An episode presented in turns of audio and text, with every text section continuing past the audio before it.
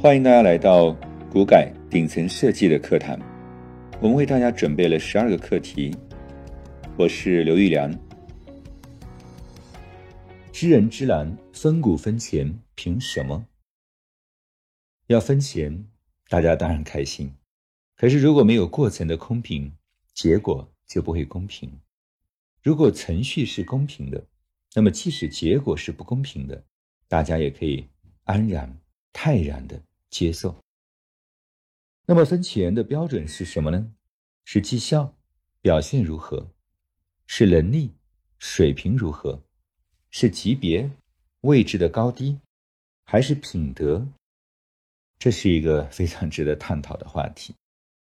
事实上，在分配股权的时候，首先我们要列出一个重要的表格和表单，哪些才是最重要的条件？根据这些条件来进行综合的评估和打分，这就是我们说的评价体系。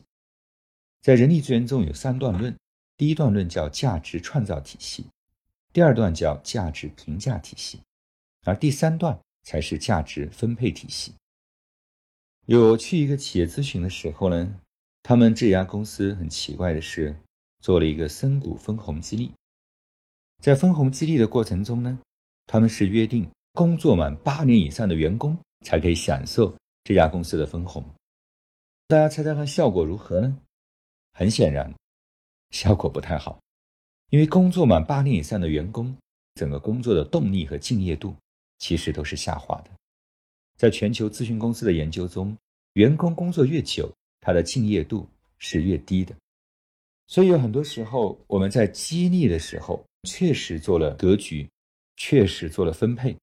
但是我们没有做好清晰的规划，结果效果适得其反。我们建议说呢，如果一家公司的规模假如在五百到一千人的时候，其实排在第一位的条件应该是级别，在级别可能会有一到五十乃至到一百的差别。第二个呢，我们认为差别是绩效，绩效是要有考评的。当然，考评什么？如何考评？多久考评？这是有一套方法。第三个，我们建议的是能力要做一个参考指标。有很多时候业绩好，但是并不代表能力好。而品德呢，是作为一票否决权的。如果这个人的品德不行，是不能作为股权激励对象。这是我们所说的如何分的原则。